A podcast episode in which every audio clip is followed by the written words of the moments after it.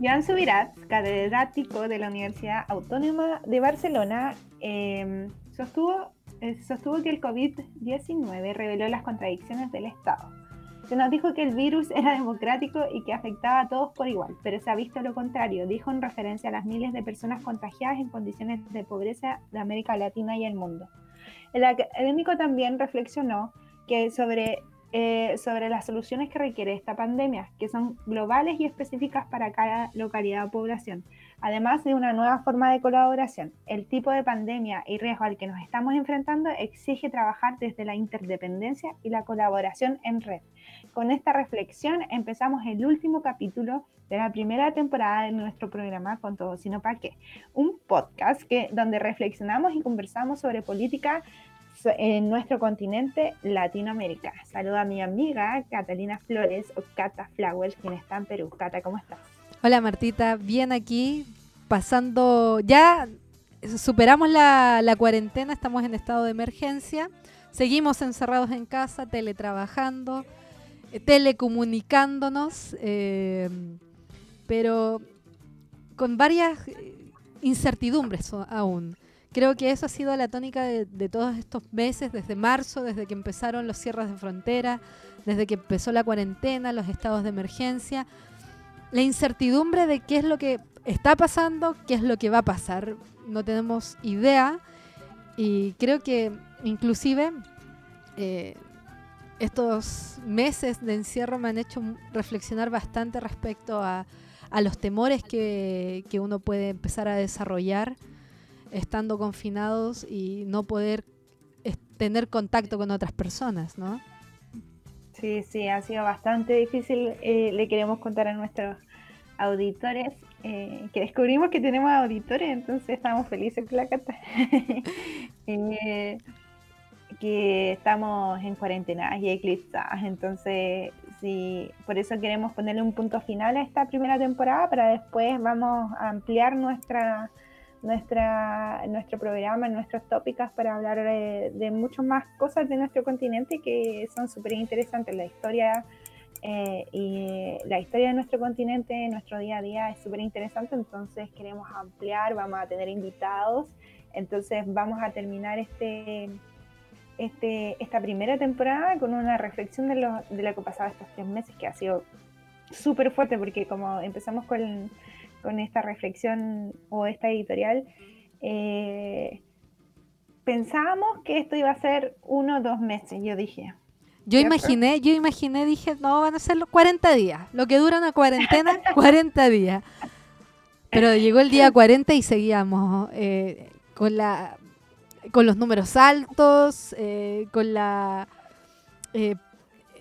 la, la poca noción de cómo funcionaba este virus, de cómo funciona, de cómo se maneja, de cómo se debe manejar. Y obviamente nos topamos también con todo, em, toda la improvisación por parte de, los gobiernos, eh, con una realidad que nos cacheteó. Hay algunos que todavía se sorprenden. Pero Nada en presagiar que Latinoamérica va a ser el continente más afectado por el coronavirus creo que en su, en su momento pensamos que podíamos estar mejor preparados. Yo creo que todos fuimos, em, celebramos antes de enfrentar la batalla porque pensábamos que estábamos mejor preparados, pero en realidad no.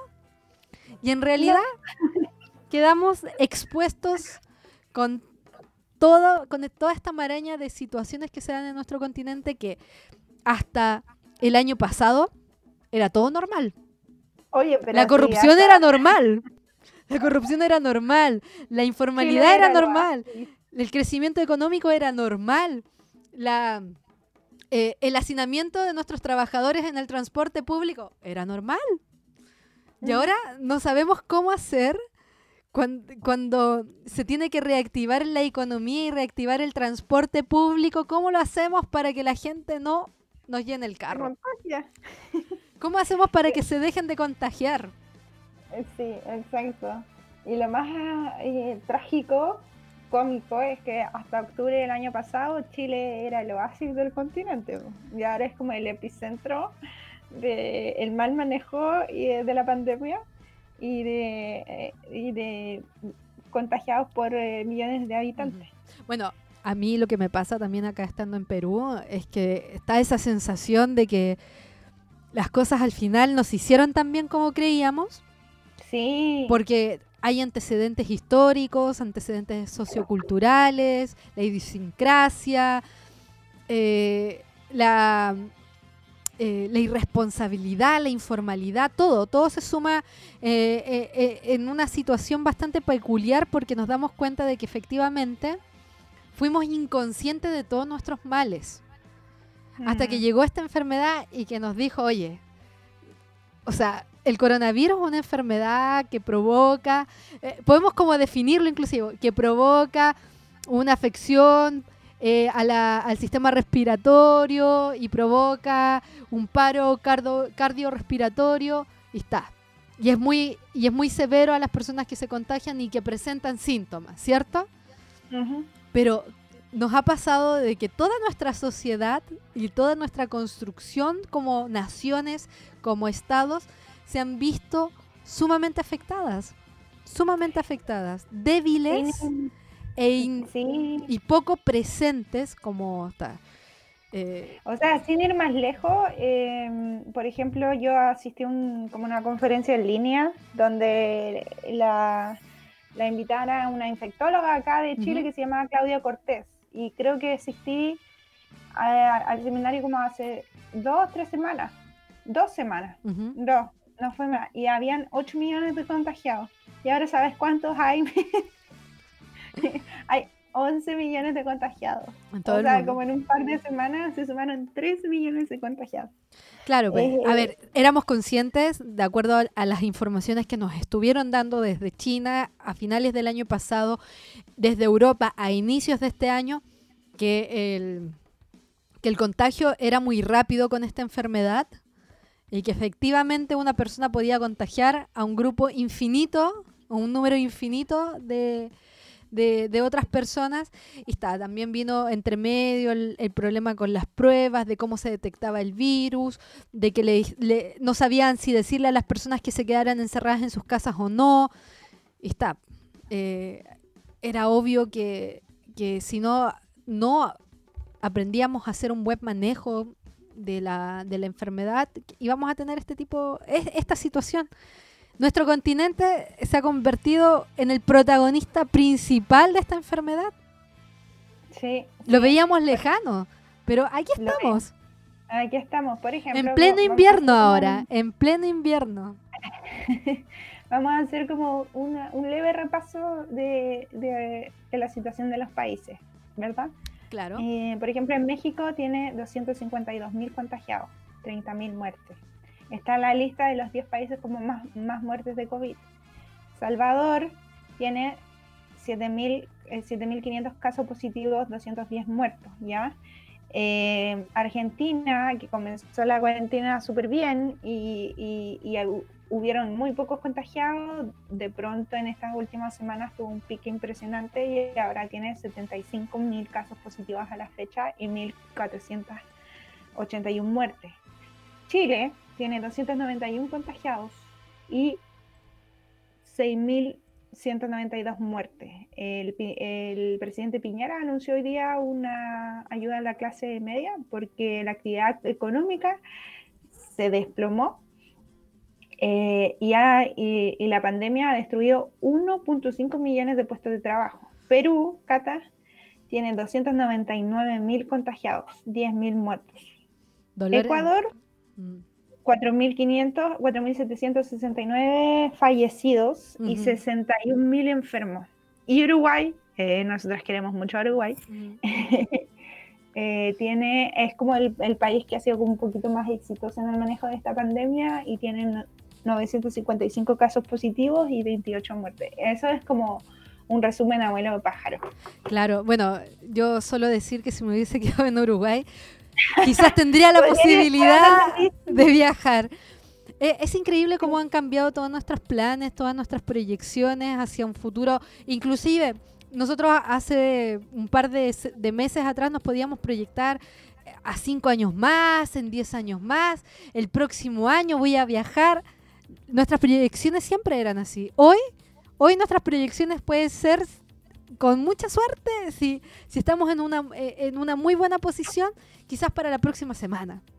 Mm. Pero ya no podemos hacer una proyección mucho más eh, amplia porque eh, si queremos tomarnos, por ejemplo, vacaciones, no sé cómo ha sido la situación de algunos, pero por ejemplo, en mi caso, con esto del teletrabajo, yo, tenía, yo he decidido suspender mis vacaciones porque, uno, es una situación compleja dejar el trabajo en un momento como este porque eh, la, coordinación está a distancia. Em, dejarle eh, las responsabilidades que me corresponden a mí a otra persona es un poco más complejo. Y además porque, qué voy a hacer? ¿Me tomo las vacaciones y voy a seguir encerrada en mi casa? Entonces he decidido suspender mis vacaciones. Siento que los tiempos ya no me alcanzan para absolutamente nada. No tengo que viajar hacia el trabajo, porque eso sí tomaba mucho tiempo. Algunas personas una hora, dos horas, hasta tres horas en el transporte público por día, eliminamos esos tiempos, pero resulta de que igual nos quedamos como acotados con, con, con, todas las tareas que nos corresponde hacer, se suman más cosas. Em, teletrabajar no es tan, no es tan cómodo como pensábamos en un principio. Eh, si no tienes el espacio adecuado, empiezas a tener problemas de espalda, por ejemplo. Eh, es más complejo e, esta relación laboral, eh, hay mucha más incertidumbre, eh, no puedes hacer otras cosas, se te desordenan todo, todo tu horario de comida se te desordena, el tema del sedentarismo, etcétera, etcétera. Entonces, efectivamente, hoy, ¿qué podemos decir con esto, con, con, esta pandemia? Que nos hemos topado también de frente con, con cosas que que nosotros mismos no, teníamos idea que, nos podían afectar. nos afecta estar encerrados, nos afecta no poder ver a nuestros amigos, a nuestros familiares, nos afecta pasarla solo. Eh, yo creo que muchos le, ha tocado pasar esta, estos periodos de cuarentena solos. Nos, eh, nos cuesta, eh, inclusive, poder eh, seguir como las nuevas normas. La nueva norma te dice que para salir necesitas pedir un pase. La nueva norma te dice que tú solo puedes salir en estos horarios. La nueva norma te dice que solo puedes movilizarte en estos sectores si vives acá. Entonces, evidentemente, nos hemos tenido que reacostumbrar y hemos tenido que ceder y no nos hemos dado cuenta de eso, amiga. Eh, y eso mm. también es para la reflexión. Hemos debido ceder muchos de nuestros derechos es verdad. En pro de superar esta situación. Mm, es, eh, verdad, Michelle Bachelet en su momento lo dijo en una entrevista que dio a La Nación en Argentina. Eh, ella decía de que, de que le preocupaba mucho de que justamente la toma de decisiones por parte de algunos gobiernos rozaran justamente en el autoritarismo y, y, y haciendo justamente el análisis de lo que ella dice es que hemos cedido muchos nuestros derechos. Hemos cedido derechos laborales, hemos cedido derechos de, libre tránsito, hemos cedido derechos de convivencia, eh, hemos cedido inclusive estos derechos que con respecto a nuestros servicios básicos, porque lamentablemente vivimos en sociedades de libre mercado y si no tienes plata para pagar la luz, pues. Se la cortan. Te la pueden cortar y lo máximo que en estos momentos se está haciendo, y que también me parece un abuso, es que las compañías te dicen ya, vamos a, repactar su deuda y la va a poder pagar a partir de tal momento. Y nos estamos quedando sin trabajo, nos estamos quedando sin recursos, nuestro... Eh, eh, a mí, imagínate todos los cambios laborales que va a haber en el futuro próximo. O sea, eh, en, eh, el otro día leía un, artículo respecto a que efectivamente muchos, por ejemplo, eh, eh, muchos se sienten ahora cómodos con esto del teletrabajo, muchos empleadores se sienten cómodos con esto del teletrabajo. Se ahorran gastos que tenían que hacer dentro de la oficina, pero esos gastos que se, que se están ahorrando pasan a ser gastos para los trabajadores porque se tienen que pagar su internet, la luz, el agua.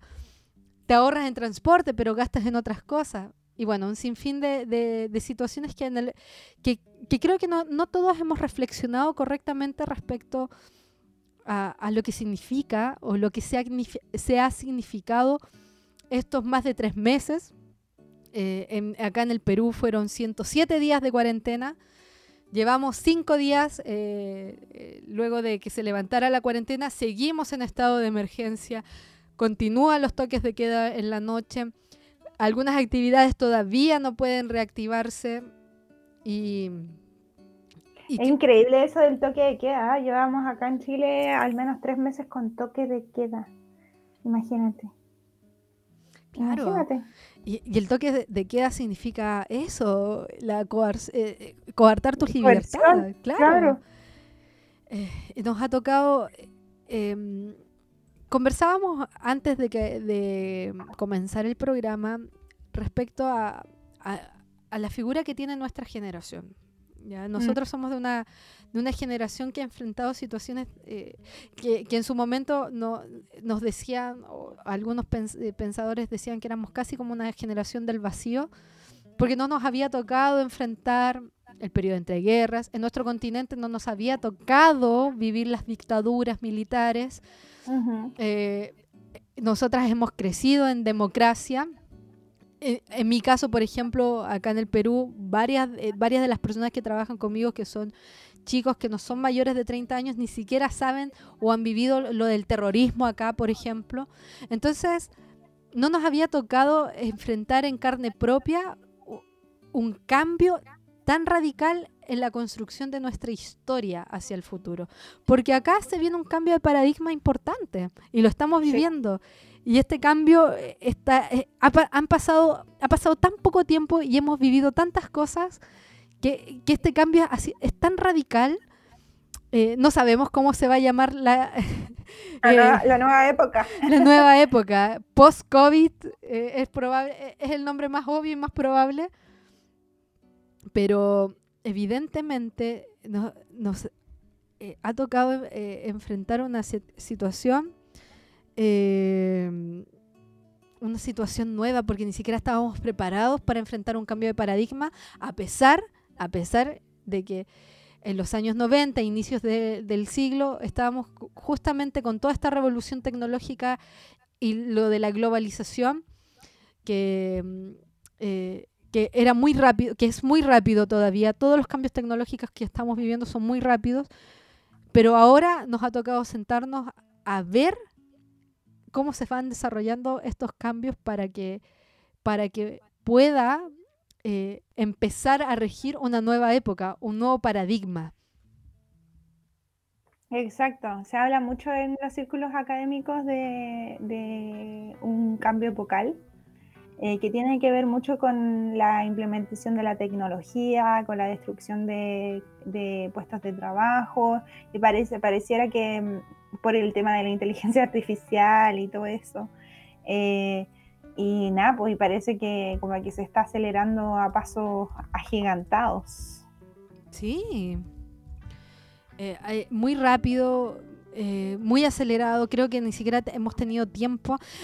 a mí me pasa eh, ¿Mm? te lo comentaba también, de que nació un sobrino eh, allá en Chile a, fines, a, fines de marzo.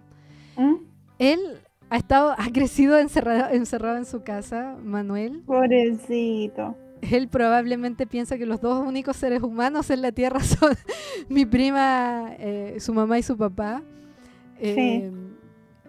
Y, y, está tan grande y, bueno, yo estoy lejos, pero también mi familia no ha podido compartir eh, el crecimiento de Manuel y es tan raro porque en el fondo eh, el tiempo pasa volando.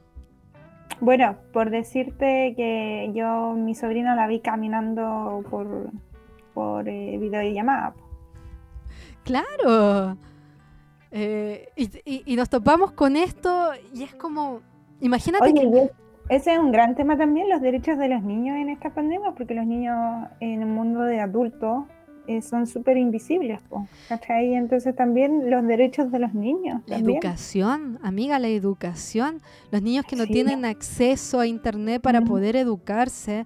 Los niños que, por, acá en Perú, eh, eh, yo también empapada de la realidad de lo que ocurre acá, pasa de que a veces en nuestros países pensamos que todo es igual eh, para todos los que viven en el territorio nacional. Eh, nos hemos vuelto muy centralistas.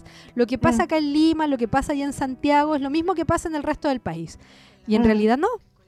Entonces, porque además también la realidad dentro de nuestras capitales es sumamente em, eh, heterogénea, es, muy diversa, es distinta. Las poblaciones que viven en los cerros es muy distinta a las poblaciones que viven en la costa, por ejemplo, acá en Lima, Miraflores no es lo mismo que Comas.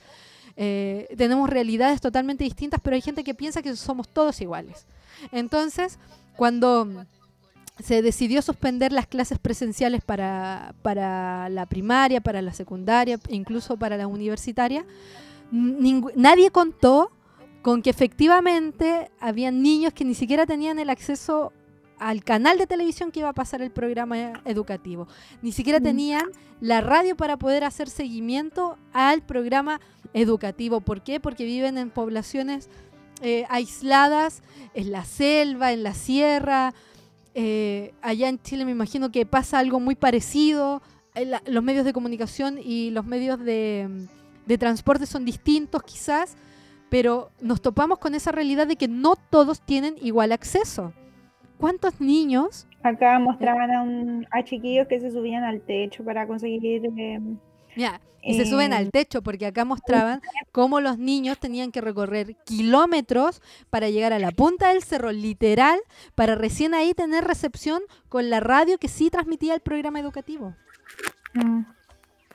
Entonces, es brutal esta situación, no nos hemos, creo que no hemos sido del todo conscientes con respecto a, nuestras realidades y nuestros gobiernos han sido sumamente ingenuos y se han topado. Yo creo que muchos eh, a muchos les pasa que no quieren toparse con la realidad. No quieren asumir que ellos no conocían la realidad de nuestros países. Sí. Sí, lo que pasa es que es más fácil, por ejemplo, en el caso de Chile, es más fácil gobernar para para este oasis de Latinoamérica y, como en el fondo echar por debajo de la alfombra toda esta, toda esta pobreza, toda esta falta de oportunidades. Ah, es como, como que los gobiernos eh, quieren hacer em, eh, hoy, eh, hoy, quieren hacer oídos ciegos o hacer la vista gorda frente a la realidad de nuestro continente que es súper precaria. Claro, eh, Entonces, es doloroso, sí, yo lo encuentro, encuentro que lo que ha pasado estos últimos tres, eh, eh, estos últimos meses es muy doloroso. Doloroso porque en el fondo nos enfrenta a nosotros con nuestras propias como mm, precariedades, nuestra vulnerabilidad, con nuestra capacidad de, de, como de también de como de conectar con el otro. Eh, porque en el fondo todos viven realidades diferentes, vivimos en un, en un, mismo país, pero sumamente desconectados de los unos de los otros. Y nuestra, nuestra clase política y los gobiernos en general están también súper desconectados y no, no, han demostrado demasiado interés eh, en, en, en integrar las diferentes realidades, porque es, ese, y, eso yo creo que es clave, que por una, una, una, localidad en la Sierra de Perú necesita una política pública muy diferente a, un, a la persona que vive en la ciudad. Claro. Es lo mismo acá en Chile, el, el, el, niño que vive en la Araucanía, en el desierto, que todavía sigue siendo sujeto de derecho, porque es, una, es un ser humano eh, no es la misma realidad que un niño que vive en, Santiago.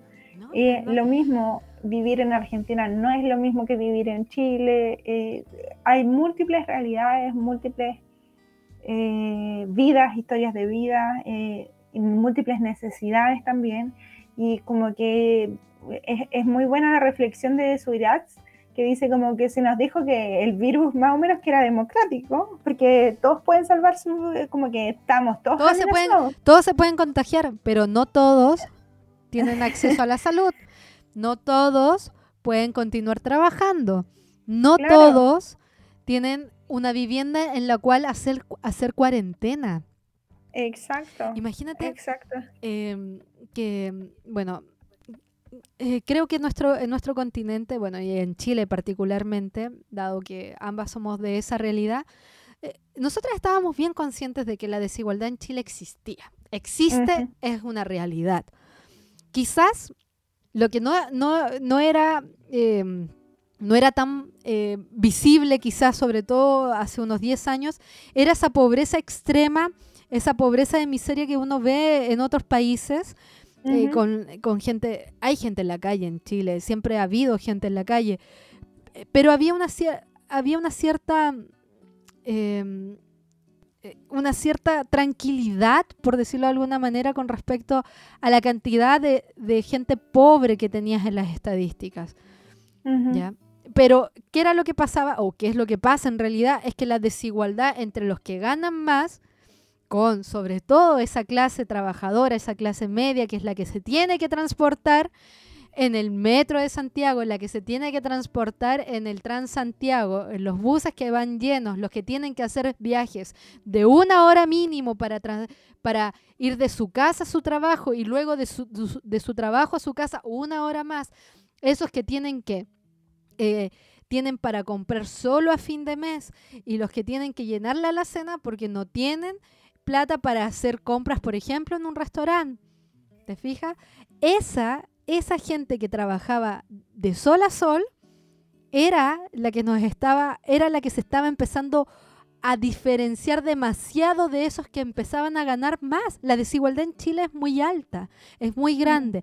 Yo llego acá al Perú y también me doy cuenta que la desigualdad en Perú es tanto o más que la desigualdad en Chile, porque te das cuenta inclusive cómo hay una, eh, hay una situación que grafica perfectamente la desigualdad en el Perú, que es un muro que divide a un distrito acomodado, con grandes casas, con grandes patios, con seguridad, con piscina, con, una, eh, con un distrito que tiene eh, eh, poblaciones eh, en casas pequeñas, en casas que no superan eh, los, 40 los 20 metros cuadrados, familias completas, familias que no saben lo que es la seguridad, familias que no tienen lujos, familias que no tienen carros, familias que viven en las laderas del cerro, familias que, que viven en, en lotes en vez de vivir en una calle con número, por ejemplo que va a sonar, puede sonar súper despectivo, pero esa es la realidad en la que, eh, eh, a la que nos estamos enfrentando. Entonces, esa desigualdad, que también me di cuenta que existía en Uruguay, porque Uruguay es un país más pequeño, quizás no, no se nota más, pero en Uruguay también hay desigualdad. Y después Argentina, lo mismo, y así suma y sigue. Nos estábamos obviando de que nuestro mayor problema no era la cantidad de habitantes, no era la pobreza extrema. Nuestro mayor problema era la desigualdad y el descontento que estaban justamente empezando a, tener, esta, eh, sobre todo estas clases trabajadoras, mm. que se enfrentan con esa realidad de que, no, ¿sabes qué? Tú tienes los suficientes recursos para pagarle la universidad a tu hijo porque tienes internet en tu casa, por ejemplo. No puedes acceder a una beca en la universidad porque tienes internet en tu casa. Pero, eh, pero súmale todos los gastos que tiene una familia hoy. ¿Cómo, vas, cómo va eh, cómo un chico en una casa sin internet va a tener más opciones de llegar a la universidad? Tiene menos opciones. Entonces, sí, eh, entonces el problema es que, que efectivamente nuestras autoridades, nuestros gobernantes, se empezaron a alejar bastante de nuestra realidad. Porque es más fácil, porque es más fácil dar un paso al costado y, y pintarte otra realidad que enfrentarse justamente a lo que necesitaban nuestros países ahora. Nuestros países necesitaban un sistema de salud más consolidado. 100%, 100%, y creo que lo revisamos en uno de los primeros programas en que el tema de la pandemia eh, era algo que se veía venir. Lo que pasa es que la y en todo el continente, en, todo el mundo mm, se, se, hablaba de que iba a venir una pandemia, etcétera, etcétera, y de que la verdad es que la clase política no, no se preparó porque en, en verdad como que eh, la política ahora está hecha para el corto plazo. ¿Y quién, quién va, qué presidente va a querer fortalecer el sistema de salud público? Ninguno. Aparte, eh, la política en nuestro continente está hecha para satisfacer ciertas, estas mayorías relativas que en realidad no representan la totalidad de la diversidad que hay en nuestras naciones. Mm. Ni siquiera, imagínate que ni siquiera se representa tanto a las, a las mujeres en nuestro continente, cuando en nuestro continente, si mal lo recuerdo, de acuerdo a las estadísticas, somos más mujeres que hombres en, el continente. Exacto. Entonces, eh, es em, la protección, la protección social en, en, el continente es casi nula, es casi nula. Yo no, yo no sé si hay algún país que, que se pueda como... o el sistema público de salud. No tenemos. No tenemos. Acá, acá en el Perú se dio una discusión bastante interesante hace un par de semanas, eh, que justamente es bueno traerla a colación porque nos va a permitir reflexionar respecto a qué es lo que nosotros esperamos de nuestros estados, de nuestras naciones, de nuestros países. ¿ya? Eh, durante toda esta, durante toda la pandemia se ha dicho con bastante ahínco que nuestro, eh, que el Estado ha estado muy ausente durante mucho tiempo en todo el territorio nacional, en todos nuestros países. Eh, y acá en el Perú pasó algo muy curioso de que el sistema público de salud, que ya habían dicho en un, en un inicio cuando se decidió tomar la cuarentena, para evitar que el, el sistema de salud colapsara totalmente, eh, se decide eh, eh, hacer la cuarentena total obligatoria para todo el territorio nacional a partir del 16 de marzo y los hospitales públicos colapsan igual. ¿Por qué? Porque obviamente no toda la población está preparada para enfrentar una cuarentena. ¿ya? eso, eso también es parte importante para la reflexión de nuestras autoridades porque en algún momento van a tener que, darse cuenta que efectivamente nuestros países no son homogéneos. No todos entienden el mismo mensaje y no todos pueden acatar las órdenes que se les dan, por razones obvias. ¿ya? Y pasa de que eh, colapsa el sistema de salud público y la gente se tuvo que empezar a, atender en el sistema de salud privado, porque el sistema de salud público ya no te abría las puertas porque estaba colapsado. Ya no tenían camas, ya no habían ventiladores. Hay que reconocer eso sí que en el gobierno, que, que en este gobierno sí se han aumentado el número de camas para hospitalización porque el Perú empezó con menos de 200. Esa, esa, es una de las pocas cosas que, que, yo he leído que el, personal médico de salud ha podido rescatar de, de la pandemia, que se ha fortalecido el, el, sistema de camas en los hospitales. Claro, pero aún así sigue siendo insuficiente. ¿Y qué pasa? La gente accede al sistema de salud privado y el sistema de salud privado te saca la vida. Mm. Millones, ni siquiera miles, millones de soles que eh, haciendo la conversión correspondiente es, es, demasiada plata, estaban cobrando las clínicas privadas a personas. Bueno, el problema acá en Chile. ¿eh? ¿Y qué pasa? Que el gobierno decide tardíamente, sí, hay que decirlo tardíamente, hacer un convenio con las clínicas privadas para que el gobierno subsidie la atención que van a hacer las clínicas privadas. Pero ¿qué pasa también? Las clínicas privadas te cobran hasta por si acaso. Te cobran, si te imponen un inyectable que te corresponde o no te corresponde, te lo cobran igual. Y si te lo tienen que poner dos veces, te lo cobran igual.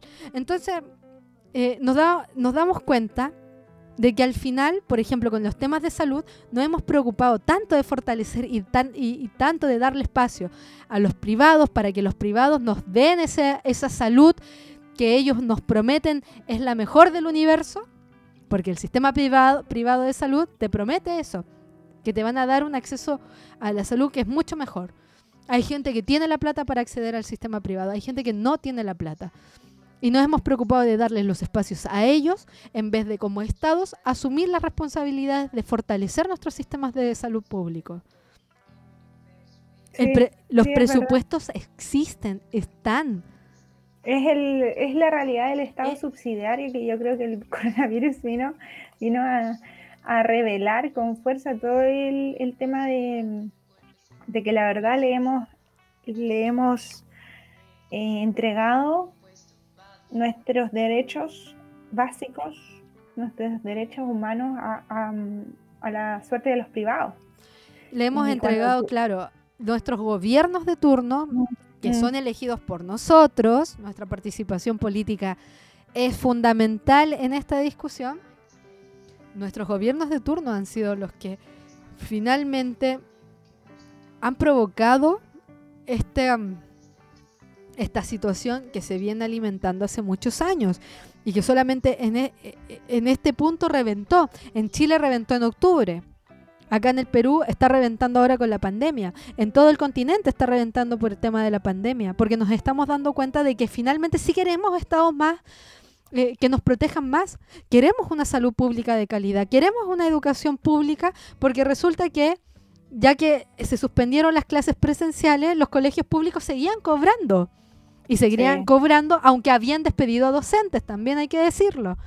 Los colegios públicos te cobraban la misma mensualidad, de, a pesar de que ya no habían clases presenciales y a pesar de que habían decidido despedir eh, a, varios de sus trabajadores. Y le querían cobrar lo mismo. Entonces todos estos padres que decidieron sacar a sus niños del sistema privado de educación porque obviamente les estaban cobrando por algo que no les estaban dando y pasarlos al sistema público también lo colapsó al sistema público. Sí, Entonces, ¿cómo no nos dimos cuenta en su momento que era mejor apuntar justamente a fortalecer eh, a, nuestros sistemas públicos de salud, de educación, de vivienda, nuestros subsidios? ¿Cómo, cómo es posible, en el caso de Perú, eh, cómo es posible de que los, eh, los padrones de, población no hayan estado actualizados y no le haya llegado el bono, el bono de emergencia a las familias que sí lo necesitaban. ¿Cómo es posible esa situación? Entonces... Pues, eh, vamos a ver cómo, cómo se va, bueno, un día a la vez. vamos a ver qué, qué, qué, realidad nos espera en el fondo, porque mira, me estaba revisando el diario sale acá que en Chile al menos 2,3 millones de personas van a salir al mercado laboral en medio de esta deprimida economía. O sea, imagínate, es un golpe ya así, dice tsunami laboral que viene, post cuarentena, 2,3 millones de personas saldrán a buscar trabajo en medio de una deprimida economía. Eso son las cifras en Chile, me imagino que también en Argentina, eh, en Perú. Acá en Perú también. En, varias como economías emergentes, el tema del trabajo también va a ser eh, complicado, va a estar complicado. Así que mm, va a ser difícil esto. va a ser muy, es que va a ser, es muy difícil. Ya estamos en mm, esta. Está siendo muy difícil. Estamos en esta situación que es sumamente complicada. Eh, es muy... Mira, yo no puedo hablar eh, eh, a tono personal respecto a cómo me ha afectado el tema laboral porque en realidad yo he podido mantener mi trabajo. Pero entiendo a todas esas personas que, que lo han perdido y en una situación de crisis ni siquiera sabes cómo te puedes reinventar. Porque cada vez se te agotan los recursos para reinventarte. Eh, se te, agotan los recursos económicos como también los recursos intelectuales, los recursos eh, eh, que, están ahí. O sea, imagínate una persona que tenía un, puesto, acá Gamarra es un lugar grandísimo, con mucha afluencia de público, con muchos locales comerciales. Una persona que tenía un local en Gamarra, Gamarra se decide cerrar por la cuarentena, no hay afluencia de públicos, no se pueden hacer ventas en los locales. Si la, si la persona, por ejemplo, no sabe ocupar o no tiene las herramientas informáticas para decidir evolucionar hacia el mercado online, ¿cómo lo va a hacer? ¿Quién le va a dar la capacitación para que lo pueda hacer? ¿Quién le va a dar las herramientas para que lo pueda hacer? ¿Quién le va a dar eh, lo, quién le va a autorizar los protocolos? ¿Te fijas? Entonces quedamos igual a la deriva porque no es fácil reinventarse en medio de una crisis que te va agotando los recursos. Porque eso es lo que nos está pasando. Se nos están agotando eh, los recursos, eh, se, nos está, se nos están agotando obviamente em, las posibilidades. Eh, es una situación muy compleja la que estamos viviendo como, como continente. es una situación muy compleja la que estamos viviendo como, como trabajadores, como clase media no sabemos qué es lo que va a pasar el día de mañana, no sabemos siquiera si nuestra empresa en la que estamos trabajando va a tener los recursos para poder pagarnos, por ejemplo. Entonces, es muy complicada, es una situación muy, muy complicada, así que suspiros. suspiros, sí, y, y, la verdad es que, mm, ¿qué podría agregar? Que mm, eh, me parece sí que, eh, va a haber un antes y un después, en el sentido de que mm, como que las verdades ya están reveladas. Eh, ya nadie, nadie en el continente puede hacer vista gorda de, de las diferentes realidades, de que se va a tener que reordenar un poco el sistema político, social y económico. De qué manera se va a ordenar no lo sabemos, pero tiene que haber un cambio, ¿verdad? yo, creo que... estoy muy en pro del cambio social en general. Sí. Y tiene que haber un cambio. Eh, ¿Te acuerdas? Sí. Yo te quiero llevar a un recuerdo eh, del último viaje que hice a Chile. ¿Mm? Nos, encontramos en un café, fue un bonito reencuentro, podríamos publicar ah, una foto de ese reencuentro. Y nos pusimos a conversar justamente haciendo eh, estas conversaciones, estas tertulias políticas que siempre hemos hecho, nos pusimos a reflexionar sobre qué es lo que venía después del capitalismo. ¿Verdad? ¿Viste? De un capitalismo, o sea, el, capitalismo que en el fondo, entiéndase, eh, es justamente darle prioridad a las libertades individuales, a la, libre competencia, a la libre empresa, etcétera, etcétera eh, entendiendo también eh, que este capitalismo se forjó y se consolidó en, plena Guerra Fría, con dos modelos totalmente distintos. Entonces nos preguntábamos qué es lo que viene después del capitalismo. Y ahora estamos viendo que efectivamente no toda nuestra población está contenta con el sistema político que está imperando, con el sistema económico que es mucho, que hay muchos... Con la Cata creíamos que éramos nosotros las que alegábamos nomás. ¿No? Y de repente empezó justamente todo este despertar. Eh, no, tampoco estábamos haciendo eh, una... Em, eh, un vaticinio de lo que se venía ni nada por el estilo. Estábamos justamente preguntándonos porque era evidente que nuestros países, que nuestro continente, que nuestra sociedad en general necesitaba un cambio, necesita un cambio. Nuestra, eh, nuestra evolución, eh, y, esto es una, y esto es una opinión muy personal, yo creo que sí nuestra evolución quedó truncada porque cuando nosotros como, eh, estamos, estoy hablando nuestra evolución como pueblos originarios, como continente, los pueblos precolombinos se estaban, estaban evolucionando cuando llegaron los españoles. Y mi opinión es que nosotros nos hemos acostumbrado a imitar lo que los otros hacen. Sí. Entonces, eh, eh. Eh, entonces hemos truncado justamente nuestros procesos evolutivos y reflexivos porque si nosotros vemos que los otros están haciendo esto, nosotros también lo debemos hacer. Si lo hacemos mejor, bien. Si lo hacemos peor, es culpa de los otros porque los otros lo hicieron así. Entonces, no, nosotros no estamos acostumbrados a tomar las riendas de nuestra, de, de, nuestra propia evolución porque no hemos evolucionado. Nuestra soberanía, en el fondo. Exacto. Y cuando nosotros tenemos esta reflexión, nuestros modelos están basados justamente eh, en un conjunto global donde nosotros producimos materias primas para que los otros las produzcan y, las otros, y los otros nos revendan el chip del teléfono, por ejemplo. Mm. En vez de haber nosotros empezado justamente a proyectar una producción local. Nosotros tenemos talento, nosotros tenemos población para hacerlo, nosotros tenemos los recursos para hacerlo, pero hemos decidido no hacerlo. Ha sido una decisión consciente inconsciente, eh, donde evidentemente, a mi parecer, hemos desaprovechado justamente la oportunidad de, de, de dejar el subdesarrollo, dejar las vías de desarrollo, porque siempre hemos sido países en vías de desarrollo.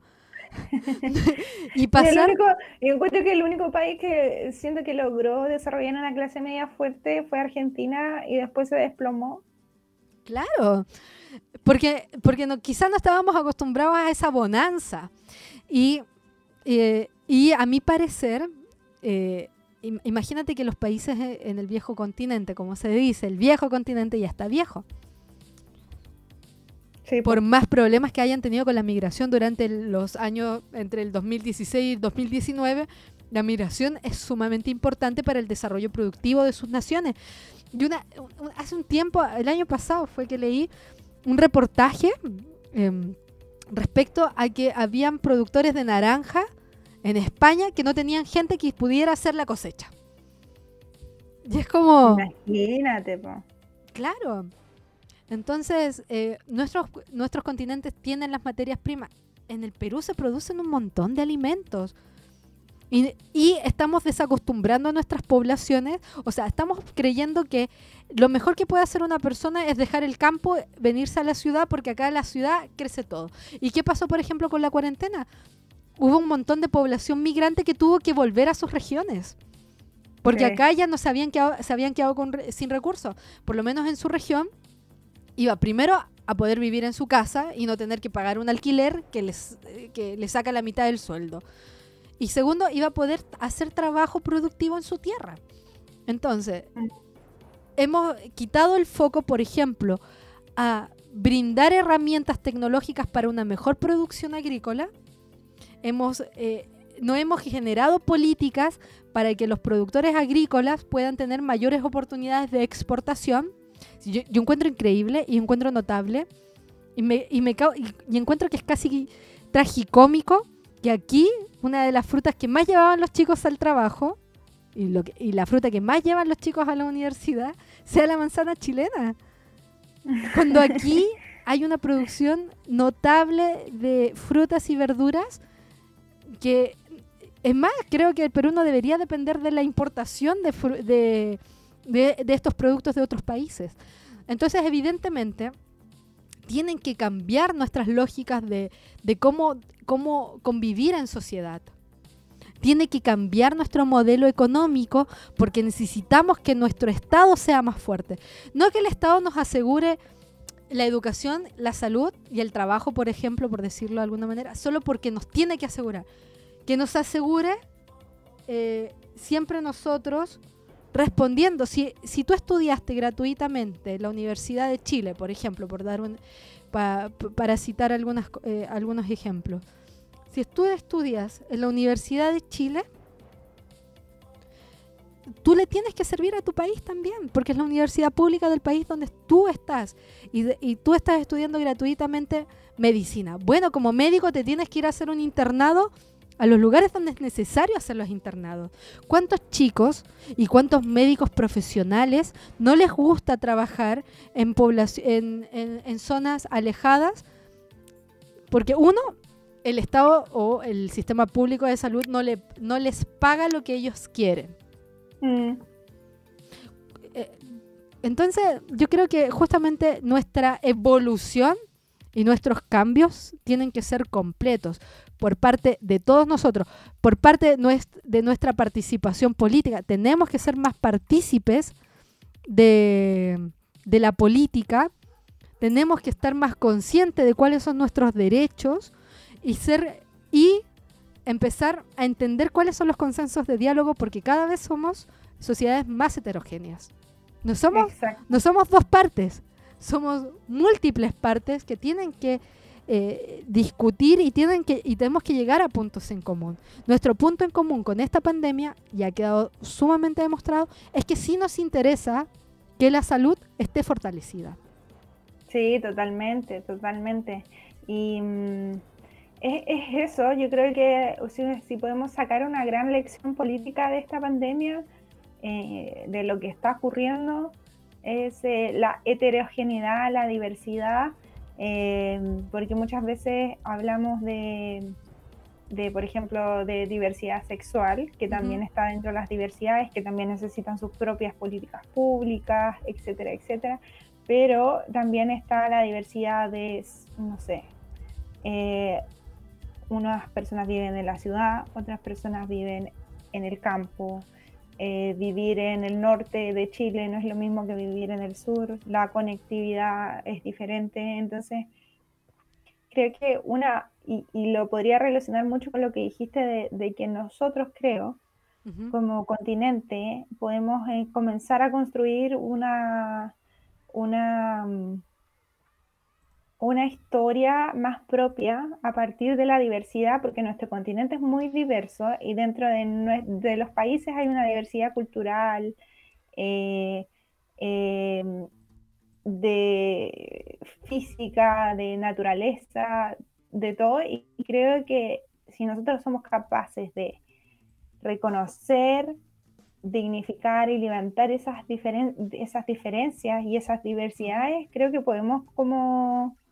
eh, construir un, un, bonito continente y unas lindas sociedades hermanas también. Claro, eh, imagínate que, bueno, no sé si todos hemos tenido eh,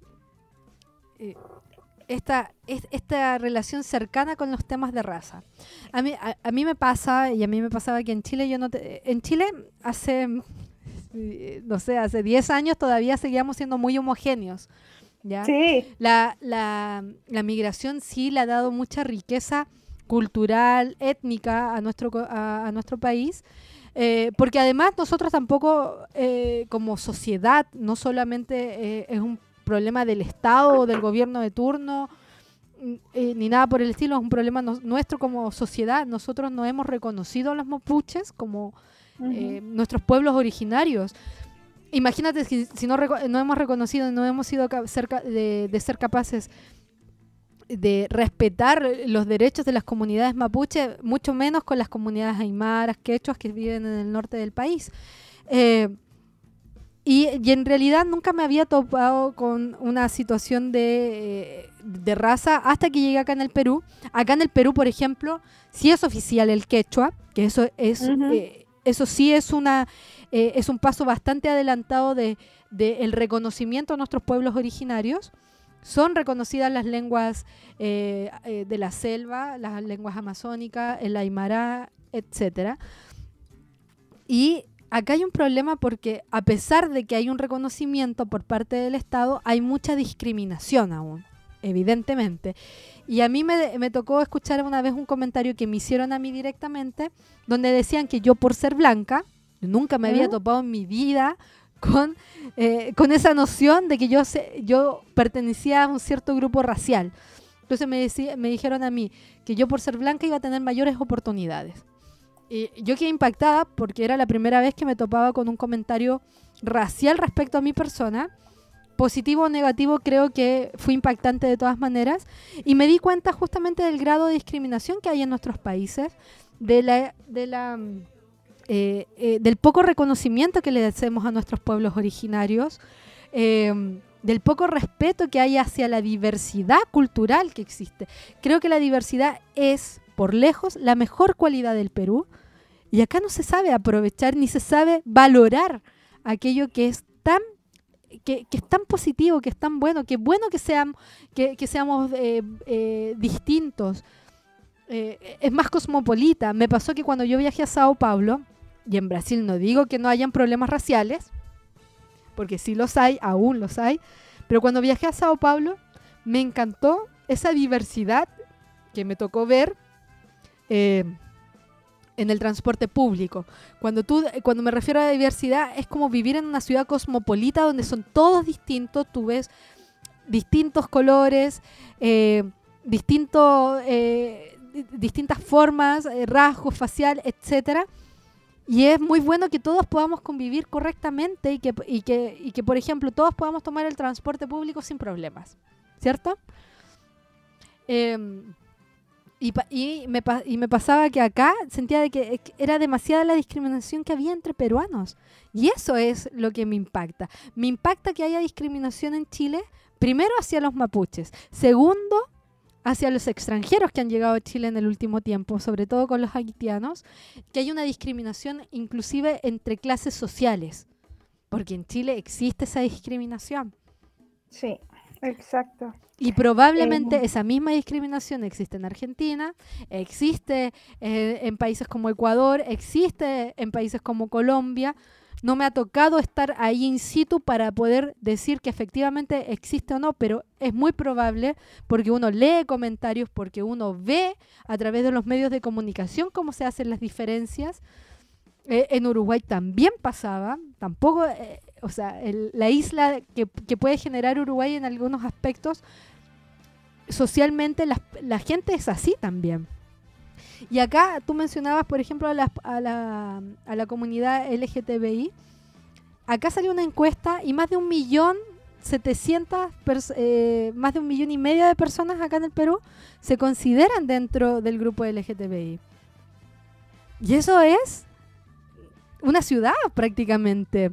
Es mucha la población y no hay derechos eh, garantizados para estas poblaciones no hay matrimonio igualitario, no tienen los mismos accesos a los sistemas de salud, son discriminados en el trabajo.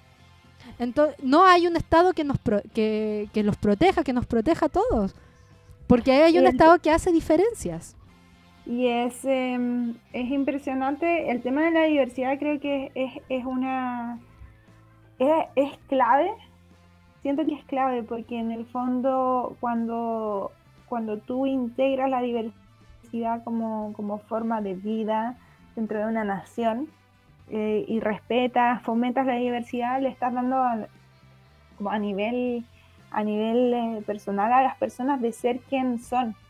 Y eso eh, es, como muy, muy potente, incluso a nivel como psíquico, creo que es como le das la, la la posibilidad a las personas de ser auténticas y, y, cuando tú eres auténtico en general, solo cosas positivas pasan, me puse media hippie, pero... no, pero, pero se entiende, se entiende cuál, ¿Se entiende, ¿o no? cuál es el punto que se está planteando. Y se entiende que, que las personas, en el fondo cada persona asume que tiene un rol, un rol y un aporte, como que puedo aportar a esta sociedad desde mi diversidad. Claro. Mm. Todos tenemos que ser, mira, eh, se discutía hace, uno, hace un par de días eh, el tema de la cuota de género. Hay gente que critica la cuota de género porque creen que esta, que esta cuota eh, va a, o sea, va a permitir, o sea, le va a dar como la oportunidad a las mujeres que lleguen al poder sin tener, sin tener, algunos dicen, eh, los conocimientos y las capacidades para poder asumir esos roles. Pero el problema no es que las mujeres o que haya pocas mujeres que sean profesionales o que haya pocas mujeres que estén involucradas dentro de la política, sino más bien que el problema que tenemos como sociedad es que debemos primero emparejar la cancha. Mm. Y no estoy hablando solamente del tema de las mujeres, de las poblaciones indígenas, de, la, de, de la comunidad LGTB o, por ejemplo, de la población Em, con algún tipo de discapacidad. Porque, ¿qué pasa si, por ejemplo, en, un edificio público hay escaleras y no hay una baranda? No estamos siendo inclusivos. No, pues. No está la, la, cancha emparejada. Si nosotros eh, decidimos ya que, que entren, eh, que entren estos 10 eh, candidatos y resulta que el partido político tiene más hombres que mujeres, ¿por qué? porque entre hombres son amigos, hay, conocidos. Eh, cuando van a buscar a las universidades profesionales piensan primero en los hombres antes que las mujeres porque las mujeres están en edad fértil, etcétera, etcétera, y te ponen un montón de peros. Bueno, primero tenemos que emparejar la cancha y la cuota de género es para eso, para aprender a emparejar la cancha, para aprender a buscar en, en, en estos grupos también a las mujeres, incluir a Oye. las mujeres a la participación. Y sabéis lo que quiero agregar es que el tema de la diversidad también es, es fundamental en políticas públicas y de equipos eh, y de equipos eh, cuando tú, por ejemplo, haces una mesa social para combatir el COVID o generas una serie de políticas públicas para, mm, para combatir esta pandemia, pasa que si te juntáis con los mismos cinco personas con las que te has juntado toda la vida, como pasó ahora con el gobierno, te falta diversidad porque en el fondo te falta esa mirada de, por ejemplo, de una mujer eh, que tiene hijos y que tiene que cuidar al mismo tiempo, trabajar y al mismo tiempo cuidar a su hijo. O si eh, la diversidad, si no incluyes en tu, en tu equipo a una persona que, por ejemplo, eh, representa a los feriantes, a los que venden frutas y verduras. Claro. Eh, tú, tú- tú en el fondo no puedes recoger las, y estábamos hablando de, la- de las diferentes realidades y no puedes recoger y no puedes elaborar una mejor política pública eh, eh, para combatir esta pandemia y una, una, una mejor política pública, una, una política pública mucho más eficaz. Entonces el tema de, de la diversidad y de incluirlo en, en todos los aspectos de nuestra vida política pública, como nación, como Ujú. continente, es fundamental, en verdad. Es fundamental porque Claro. A para ver, que vayamos cerrando también Sí. el tema de, de que se nos, se nos hizo creer que el tema de- del coronavirus era homogéneo y que nos iba a afectar a todos por igual, pero está claro que no. Es, es evidente que no es así.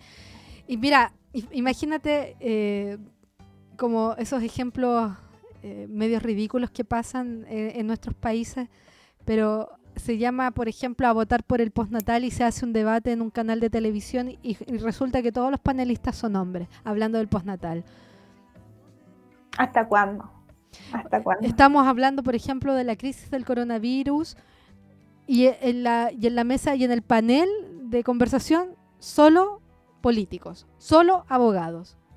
¿Y qué pasa con dirigentes sociales? ¿Dónde están los dirigentes los- sociales?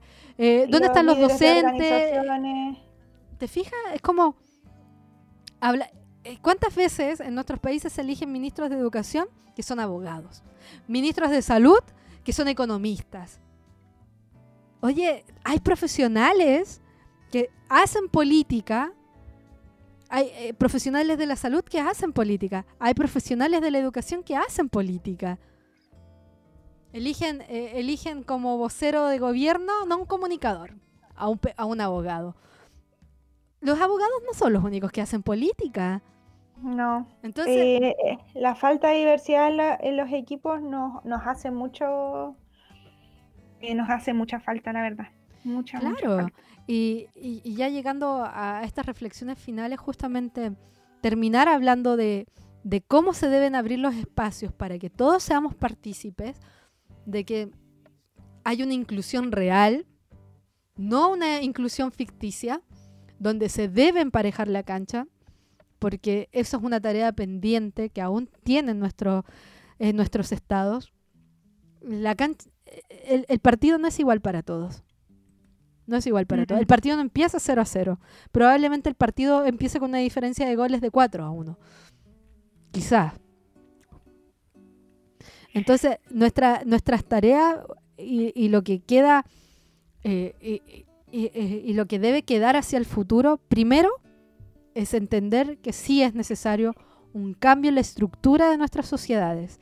Y, la, y la estructura de la sociedad está regida por las constituciones. Es bueno que tengamos constituciones que sean del siglo XXI y no del siglo pasado. Es bueno que Exacto. tengamos constituciones que miren hacia el futuro. Es Por bueno eso, que... eh, eh, no, te corté la inspiración. no, no, dale, dale, dime. Por eso apruebo nueva constitución. Claro, es muy importante que también seamos más conscientes de nuestra acción política. Nuestra acción política no se debe limitar a ir a votar.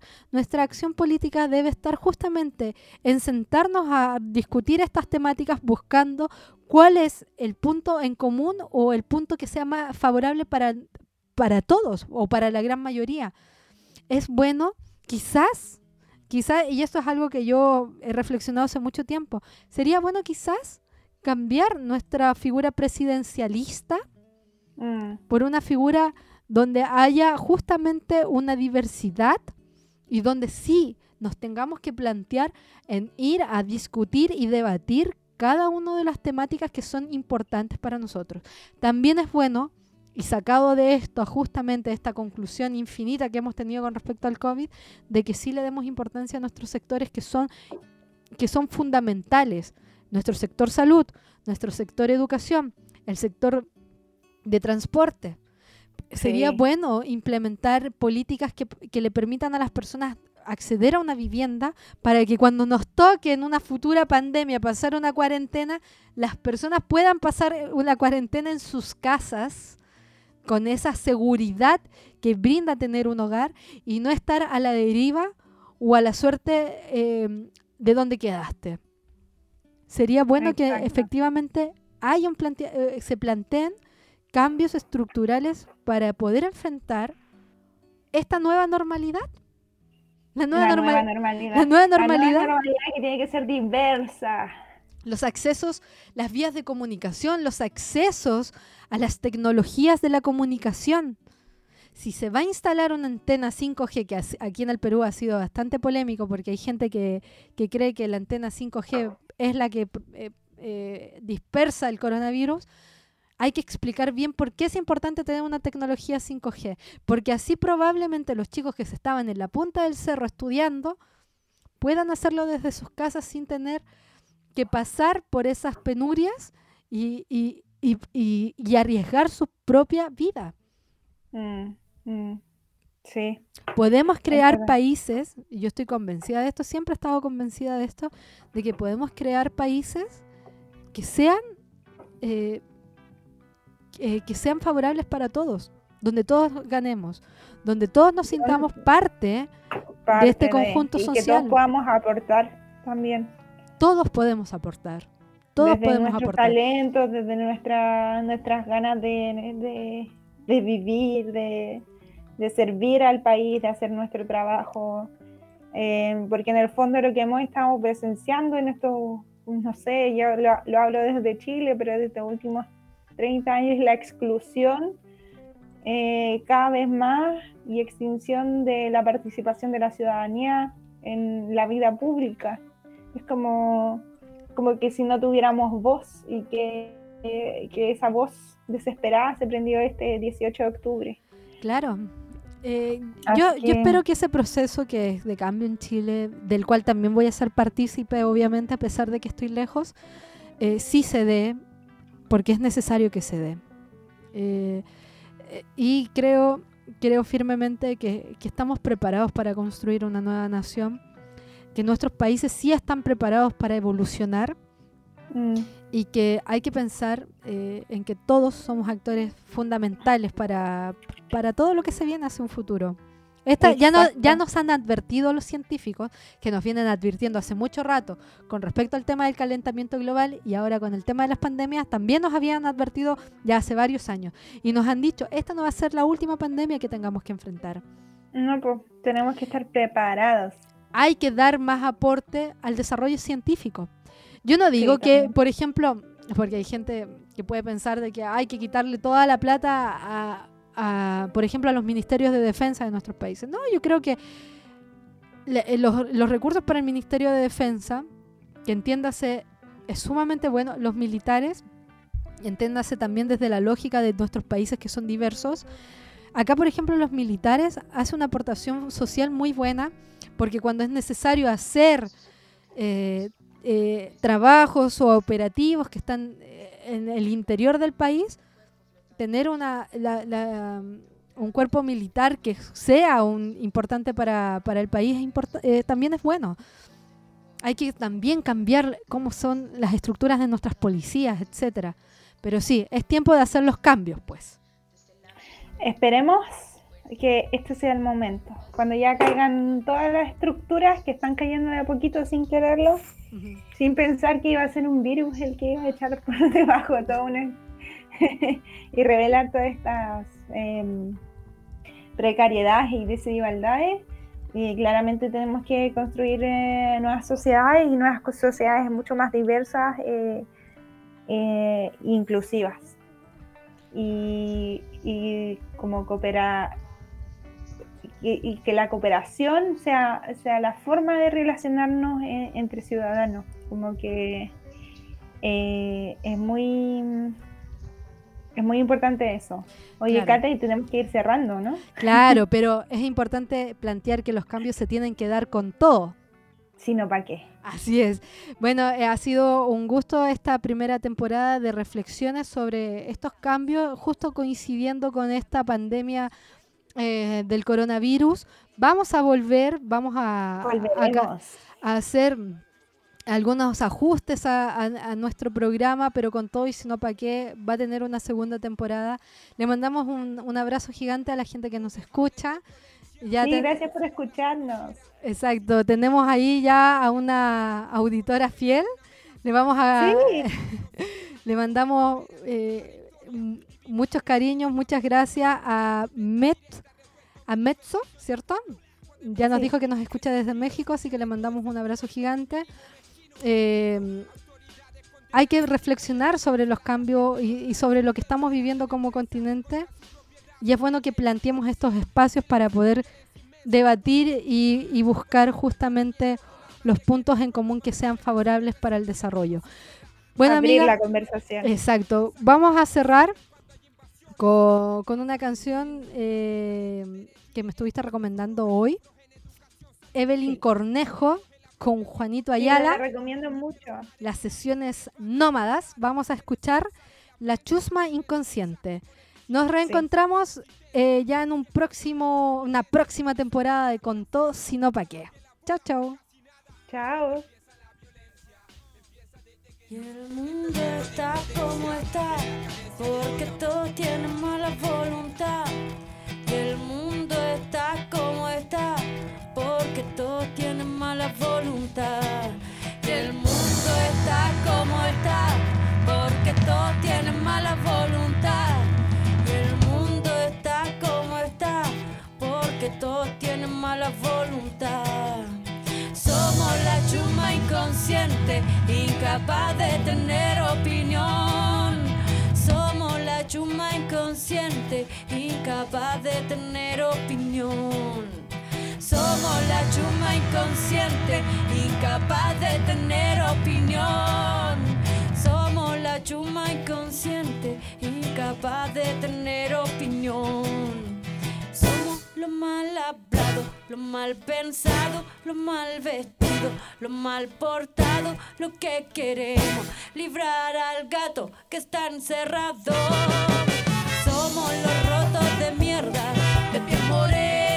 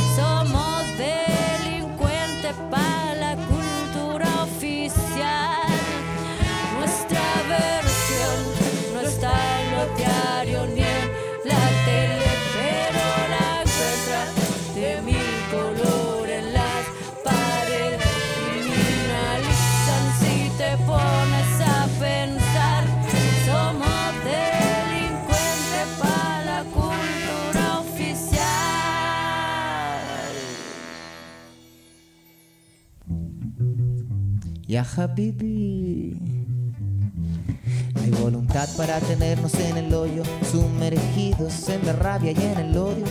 Pero tenemos fuerza y creatividad para escapar y encontrar libertad.